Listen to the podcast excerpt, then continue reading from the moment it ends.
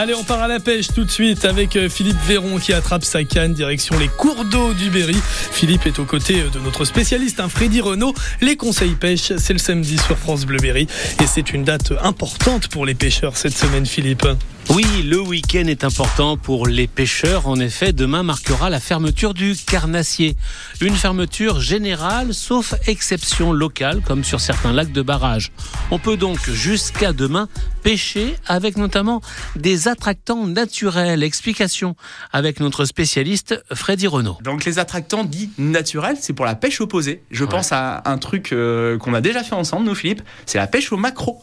Ah oui, c'est vrai. L'hiver, Mhm. l'hiver, utiliser les macros comme si on Ouais, pêchait au mort posé, hein, avec un bout de un- macro- un, un tronçon, bout. de, un tronçon de macro. Mais un bout de macro. Alors, comme ça, ça paraît euh, pff, bête et méchant. En fait, ça peut être très technique comme pêche parce que le montage, il peut être un peu déco on peut le faire un peu décoller, on peut revoir des trucs un peu pour que ça bouge un petit peu dans l'eau quand même. Mhm. Euh, le macro est un poisson gras de mer qui diffuse du sel, des iodes, des huiles et donc le, je pense au hareng, je pense à tous ces poissons là. Ça, ça diffuse du tonnerre et Ouais. les poissons ils répondent fortement et notamment les gros gros brochets. D'accord. Euh, récemment, une marque euh, connue de pêche au leurre a, fait une vidéo sur YouTube de pêche au macro avec un des meilleurs pêcheurs euh, de Grande-Bretagne qui pêche au posé.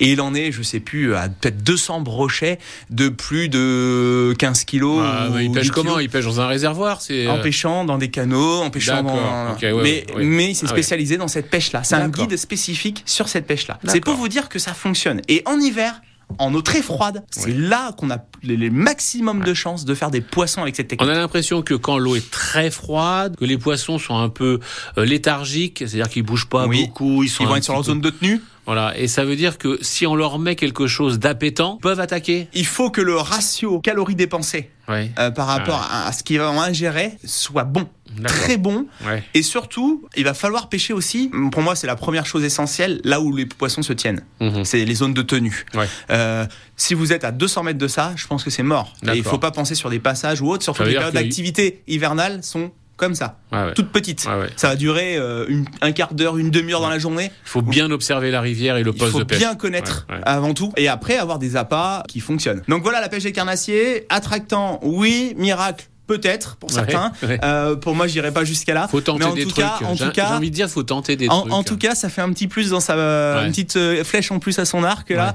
Et j'ai envie de vous dire, ça peut vous sauver d'un beau capot. Donc on l'a bien compris, pas de recette magique, mais une bonne connaissance du milieu reste aussi une méthode efficace. La fermeture du carnassier, c'est donc demain, alors foncez si vous voulez encore euh, profiter. Un petit peu, les conseils pêche sont tous à retrouver euh, sur francebleu.fr et sur notre application ici, ICI.